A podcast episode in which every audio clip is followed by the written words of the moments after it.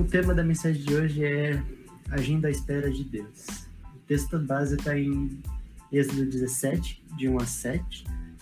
Eu achei o, tipo, o tema um pouquinho complexo, tá, gente? Então eu, eu vou tentar ir devagar, mas espero que Deus consiga falar no coração de vocês através da minha vida. Primeiro, os primeiros versículos, que, é para a gente entender um pouco do que estava acontecendo nessa passagem. É, Israel estava no deserto, eles já tinham saído do Egito, né, e já tinha acontecido várias situações onde Deus havia realizado milagres, né. Nisso, né, a gente chega nesse contexto que, está, que eu vou ler agora. Toda a comunidade de Israel partiu, partiu do deserto de Sim, andando de um lugar para outro, conforme a ordem do Senhor. Acamparam em Refidim, mas lá não havia água para beber. Por essa razão queixaram-se a Moisés e exigiram: Dê-nos água para beber. Ele respondeu: Por que se queixam a mim? Porque põem o Senhor à prova? Então, resumidamente, assim, eles né, estavam já há muito tempo andando no deserto e chegaram a um lugar sem água e né, bateu aquele, aquele medo de, de morrer de sede mesmo, assim. Né?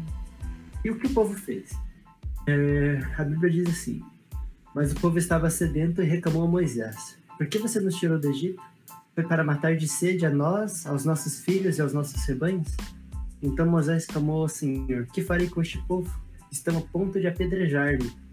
No versículo anterior, Moisés já tinha né, dado uma resposta para o povo, mas o povo ignorou assim aquilo que Moisés estava falando e começou a reclamar mais e chegando até esse ponto de que eles estavam realmente muito revoltados e queriam apedrejar Moisés ali. Né? Então Moisés ele clama ao Senhor, né? Deus responde a ele assim: Passe à frente do povo, leve com você algumas das autoridades de Israel, tenha na mão a vara com a qual você feriu o Nilo e vá adiante eu estarei à sua espera no alto da rocha do monte Horeb e bata na porta e dela sairá água para o povo beber. Assim fez Moisés à vista das autoridades de Israel. E chegando no último versículo que para mim assim meio que é, resume tudo, né? Mas eu acho que a gente ler, acho importante ter tudo para vocês terem uma noção um pouco melhor de o que estava acontecendo. E chamou aquele lugar Massá e Meribá, porque ali os israelitas reclamaram e puseram o Senhor à prova, dizendo: O Senhor está entre nós ou não? Então, quando eu li esse versículo, esse texto assim, pela primeira vez, eu não, não consegui entender muito bem o que, Deus poderia estar querendo falar para Kadosh, mas depois de muito tempo orando, assim, eu, é, Deus falou comigo sobre no que, que a gente tem se apoiado. O povo de Deus não duvidou que Deus poderia prover água, mas ao mesmo tempo eles não tinham a fé de que Deus iria prover água. A Bíblia diz na, nos primeiros versículos que não tinha água naquele lugar, então não faria muito sentido você pedir água para qualquer pessoa ali, sendo que não tinha água.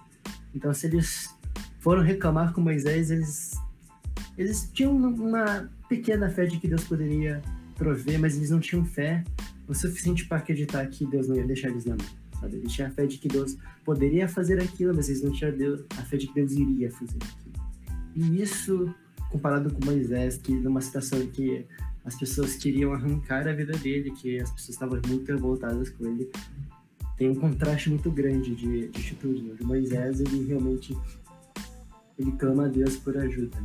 Então, uma, uma coisa que me chama a atenção assim nesse, nesse ponto é que o povo de Deus ele ele se apoiava naquilo que eles viam Deus fazer através de Moisés, eles se apoiavam naquilo que, que Deus dava para eles, mas você pode ver que eles não se apoiavam em Deus de verdade. Né? Você pode ver que eles é, a confiança, a fé deles não estava não estava em Deus verdadeiramente.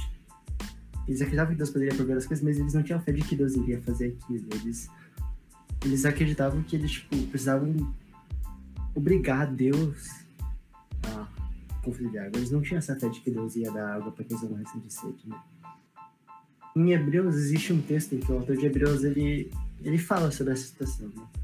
Ele diz assim: Não endureçam o coração, como na rebelião durante o tempo de provação no deserto, onde os seus antepassados lhe tentaram, pondo-me à prova, apesar de durante 40 anos visto aquilo.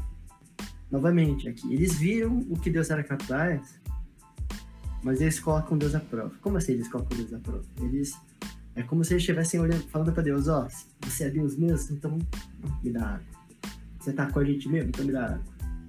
E muitas vezes a gente tem, corre esse risco de agir dessa mesma maneira, sabe? A gente, às vezes você precisa de ajuda financeira e por mais que na Bíblia tenha inúmeros versículos falando que Deus está com a gente, que Deus não vai deixar faltar nada pra gente, às vezes a gente não tem fé de que Deus realmente provê aquilo, ou às vezes a gente não tem fé que vai ser do jeito que a gente quer.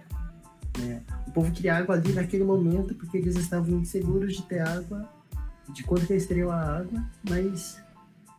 E a gente às vezes vai estar tá pensando assim: ah, eu, por mais que eu acredite que Deus vai me dar o dinheiro para eu sobreviver, poxa, eu queria ter aquele carrão, eu queria ter aquela casa, poxa, eu quero escolher essa carreira aqui porque no futuro ela vai me pagar muito melhor do que alguma outra carreira. E a gente passa a, ter essa expectativa de que Deus vai dar aquilo pra gente. Né? E a gente exige isso de Deus, sendo que. Então, a gente não está colocando a nossa nesse momento, a gente. É sutil, mas a gente não coloca a nossa fé em Deus, mas sim naquilo que Deus pode dar pra gente. Em contraste com isso, sabe?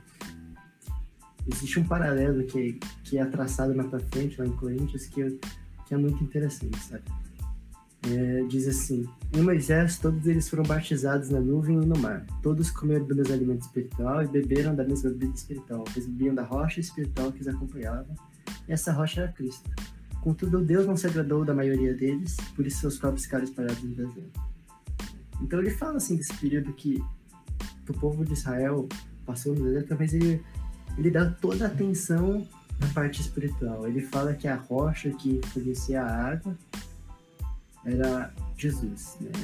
E isso, uma, é, isso é algo que me chamou muita atenção, sabe? Porque o povo não, não pensava, não, não estava pensando em estar próximo de Deus, o povo não estava pensando em.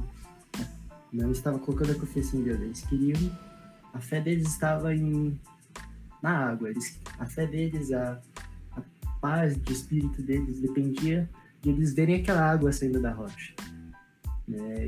E não dessa parte espiritual, dessa, dessa coisa que é o que realmente importa, que é Jesus. Né?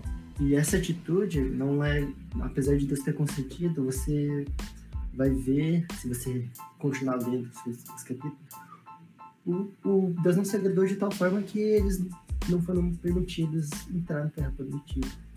E essa, esse paralelo é algo que é ressaltado ainda pelo próprio Jesus onde Jesus diz que se alguém tem sede, vem a mim e e quem crer em mim, como diz a Escritura, do seu interior fluirão de rios de água E daí, nesse ponto, eu é, a gente encontra mais uma mais uma coisa muito interessante que é quando a gente coloca a nossa fé não naquilo que Deus pode oferecer para gente, mas em realmente em naquilo, naquele que, que pode conceder essas coisas, não naquele que concede, a gente passa a se tornar um instrumento de bênção na vida dos outros. A gente passa a se tornar é, mais um canal que pode levar essa água viva para outras pessoas, sabe? Gente, eu, é uma reflexão muito rápida, e, mas é algo que eu realmente acho que é, ao mesmo tempo que é muito simples, muito rápido, é muito profundo, sabe? Quando, então eu deixei aqui anotado umas perguntas para que você pudesse estar refletindo. Queria que você pudesse estar anotando e realmente pensando assim. Quando você está em dificuldade, você, você se foca em Deus ou você se foca naquilo que quer que Deus faça?